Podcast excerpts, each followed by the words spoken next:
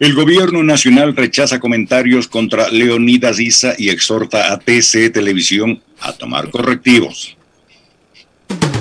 Tema polémico. La Secretaría General de Comunicación de la Presidencia se pronunció tras los ataques del programa La Posta 3X en contra del presidente de la CONAIE, Leonidas Issa, transmitido por el canal incautado TC Televisión, y exhortó al canal a aplicar las sanciones necesarias. A través de un comunicado y un vídeo emitidos por el secretario general de Comunicación de la Presidencia, Eduardo Bonilla, la cartera de Estado rechazó contundentemente los comentarios emitidos en contra del presidente de la CONAIE.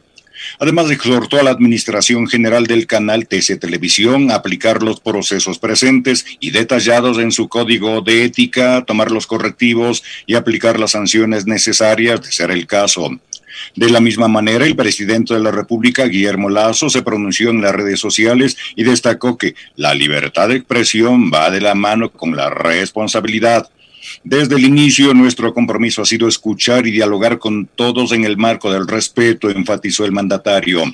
El llamado de atención surge después de que en el programa transmitido a nivel nacional la noche de este domingo 4 de julio en TC Televisión, Luis Eduardo Vivanco y Anderson Bosca hicieron una descripción con un acróstico que formaba un fuerte insulto al presidente de la Confederación de Nacionalidades Indígenas del Ecuador, Leonidas Issa. Ante este acto, el líder indígena repudió las declaraciones emitidas en su contra, ya que consideró que se trata de ataques de odio y estigmatización y anunció que tomará acciones legales. Sobre este tema, en el segmento Pichinchopina, comenta Alexis Moncayo. Siete de la mañana con siete minutos. Eh, más allá de lo que comentamos eh, eh, y, a lo que nos referimos el día de ayer, creo que ahora además se suman em, las justificaciones que algunos le han dado a esta, incursión de este portal digital a través de un, programa ya en televisión abierta, en un canal nacional y probablemente uno de los canales que tiene mayor audiencia que es TC Televisión y que está en manos del Estado, que no es un medio público, ojo, este es un medio público.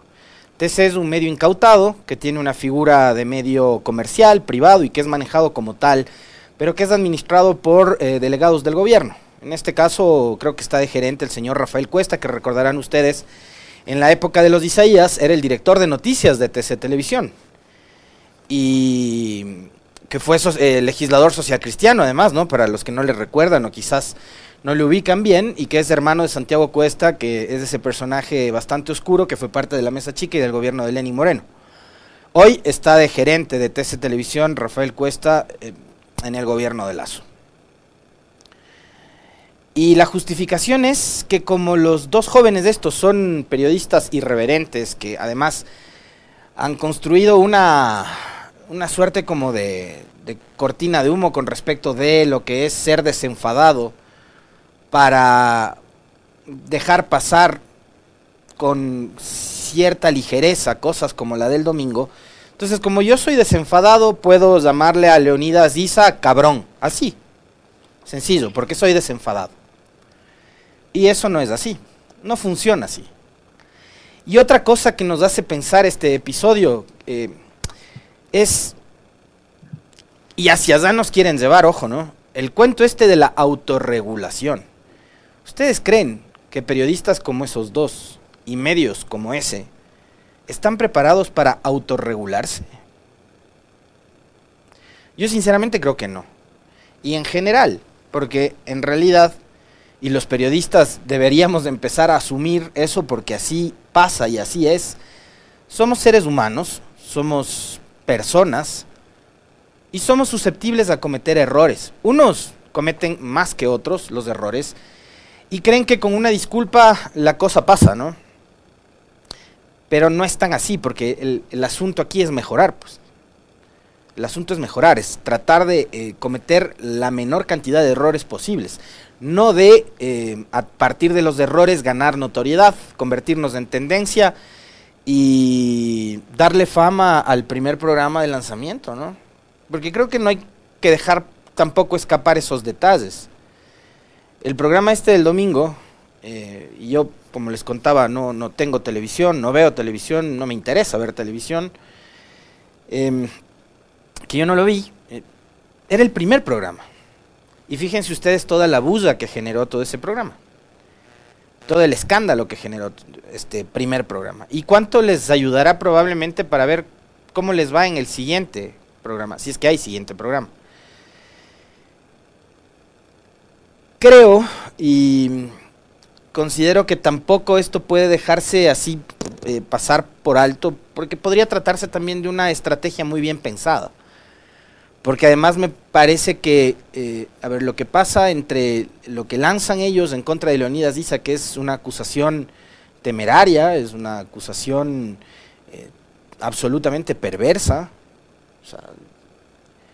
llamarlo cabrón, tumbacasas con patas, una serie de epítetos y de adjetivos son impresionantes. Le han dado lugar a que Leonidas Diza piense en incluso poner una demanda en contra de estos dos sujetos. Y yo partía del hecho este de, la defensa que hace el canal de televisión eh, y Rafael Cuesta hablando de la irreverencia, ¿no? y de cómo ellos han justificado diciendo que el Ecuador no está preparado para su tipo de periodismo. Bueno, si el Ecuador entero ha cuestionado, bueno, hay otros que los defienden, ¿no? O sea, Boni lo defiende, y hay algunos por ahí que, que siguen la misma línea y que los están defendiendo, pero sabemos cuál es su forma de operar, sabemos cuál es su forma de proceder, entonces es lógico que exista también alrededor de estos dos un espíritu de cuerpo súper marcado.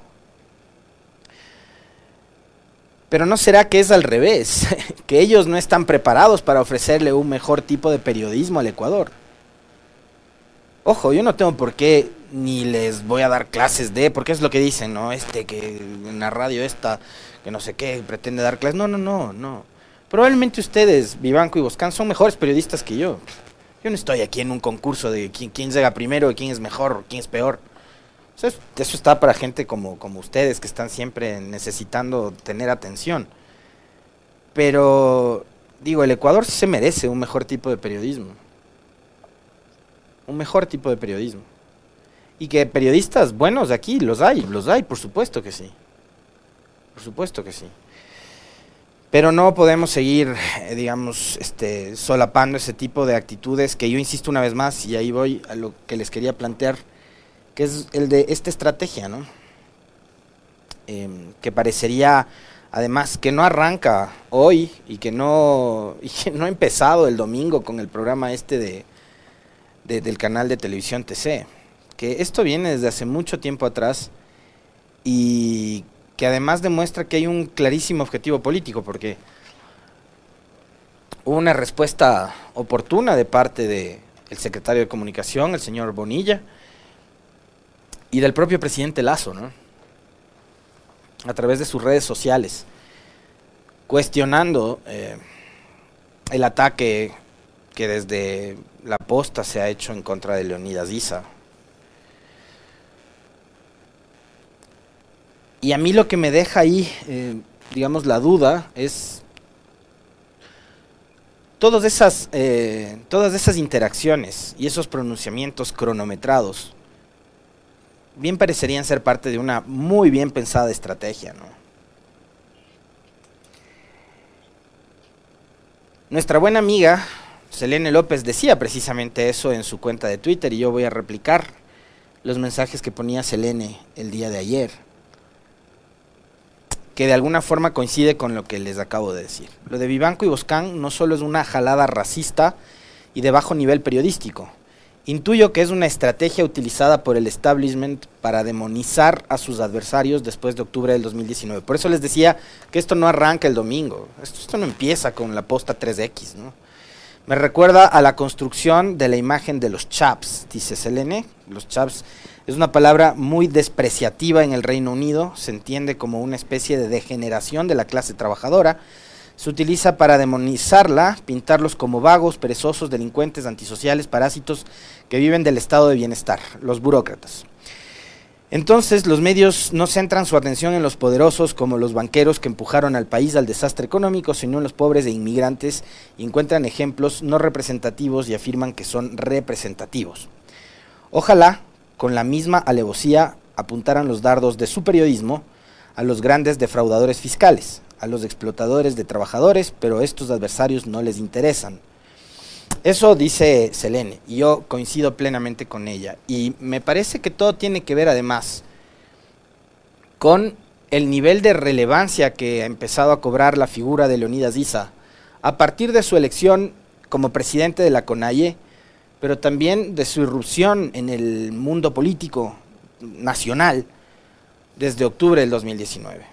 Yo, a ver, también ustedes me escucharon la, la semana pasada comentar sobre esto.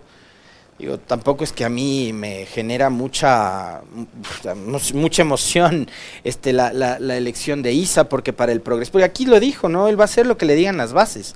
Y si las bases le dicen que no se puede sentar o no se debe sentar con, la revolución ciudadana, él dijo, simplemente no lo hago. Entonces no es que a mí me genera tampoco muchas expectativas con respecto de eh, lo que pueda suceder a partir del liderazgo que, que asuma Leonidas Isa en la CONAIE eh, para construir un gran frente del progresismo con miras a las elecciones del 23 y del 25. No, a mí no, de verdad les digo que no.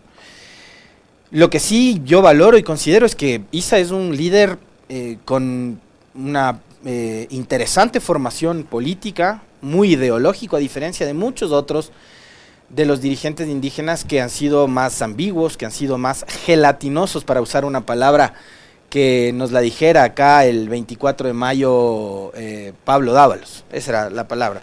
Eh, hay algunos dirigentes que son más gelatinosos, ¿no? se acomodan a las coyunturas. Yo creo que Leonidas dice no y se podría convertir en un gran problema para el gobierno y eso entiende muy bien la posta y creo que entiende también el gobierno. Y por eso es que mm, Vivanco en esa disculpa eh, que hace a través de su cuenta de Twitter, lo primero que dice es el gobierno no tiene nada que ver en esto. Porque además eh, yo sí coincido absoluta y plenamente con lo que nos plantea Selene, que acá hay, obviamente hay, una estrategia. Y esto obedece a una estrategia. Que como les decía también, eh, no creo que haya empezado el domingo, vino ya desde mucho tiempo atrás. Ustedes van a encontrar y busquen googleando fácil eh, artículos ¿no? en otros portales digitales, de unos pelagatos, ¿no? que a Leonidas Issa igual les llamaban terrorista, guerrillero, este, tumbacasas, etcétera, etcétera, etcétera, ¿no? Que él iba a traer la, la, la, revuelta del mariateguismo al Ecuador y que no le iba a dejar gobernar a Lazo y una serie de cosas. Ellos ya, como suelo decirlo yo siempre, con la bola de cristal adivinando el futuro de lo que iba a pasar con, con Isa al frente del movimiento indígena, ¿no? Como anticipando, ojo, casi, casi que es el, que haya sido elegido Isa el presidente de la CONAIE como la llegada del anticristo para el Ecuador, más o menos. Algo así.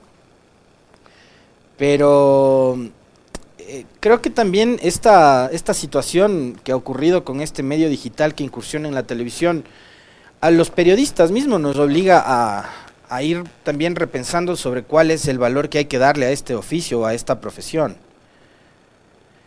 Y mm, creo que también eh, demanda de la ciudadanía eh, saber elegir mejor, a través de qué medio informarse, a qué periodista escuchar, eh, depende también a quién ustedes le quieran dar seguir en una red social, eh, informarse a través de determinadas cuentas. ¿no? Creo que pasa también por tener eh, una sociedad con, más criterio, con más pensamiento crítico. Y con esto no quiero decir dejen de ver o dejen de consumir eso. Pues si quieren hacerlo, háganlo, porque finalmente son hasta productos atractivos, ¿no? A ratos tienen unos memes interesantes, hay algunas cosas que le salen bien, y ese es el problema. Además que es un portal que es exitoso. El tema es que no han sabido controlar ese nivel de exposición. Y como ellos mismos lo han dicho, se les ha ido de las manos. Y ahí hay una, una cosa que sí, digamos, marca una enorme diferencia y porque también creo que eso es parte de la estrategia de la que habla Selena en su cuenta de Twitter. Porque Vivanco y Boscan no generan periodismo y no generan información pensando en sus audiencias, que es lo que, por ejemplo, aquí es lo primero que nosotros debatimos, nos planteamos y conversamos. a propósito de ayer, que estuvo aquí el doctor Augusto Barrera, y un montón de gente que nos dio palo por haberlo invitado. ¿no? Eh, contarles una infidencia de cómo se trabaja acá. El equipo del noticiero de la mañana, que lo conforma Licenia, Diana Dávila y eh, Orlando Pérez y quien les habla, nosotros debatimos, conversamos, analizamos y estudiamos las agendas y los temas que vamos a conversar. No es que metemos unos nombres en una tómbola y los nombres salen de ahí e invitamos al azar a la gente. No, no. Obviamente obedece también a un análisis previo que se hace para poder invitar. Por eso les digo que acá estamos pensando en las audiencias, ¿no? ¿Qué es lo que quieren escuchar? Hay que escuchar a todos. Y una de las cosas que más le ha golpeado a la revolución ciudadana, créanme, ha sido el sectarismo. Entonces ayer, ¿por qué le invitaron a Barrera, que fue parte del gobierno de Moreno? Y yo, como punto de partida, les diría, y bueno, ¿quién puso de candidato a Moreno? No? Y no es una defensa Barrera, pero creo que también hay que escuchar, ¿no? El hombre fue alcalde de Quito, fue alcalde de Quito además elegido por la Revolución Ciudadana. Pero volviendo al tema anterior, eh, hay un periodismo comprometido que trabaja en favor de las audiencias.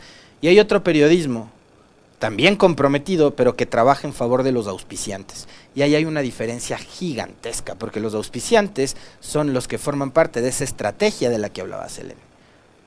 A la que le interesa obviamente tener una sociedad menos informada, menos educada, menos formada.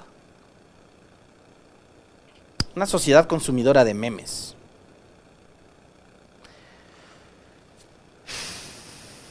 Consumidora de productos basura, que son los que ofrece este canal de televisión en manos del Estado.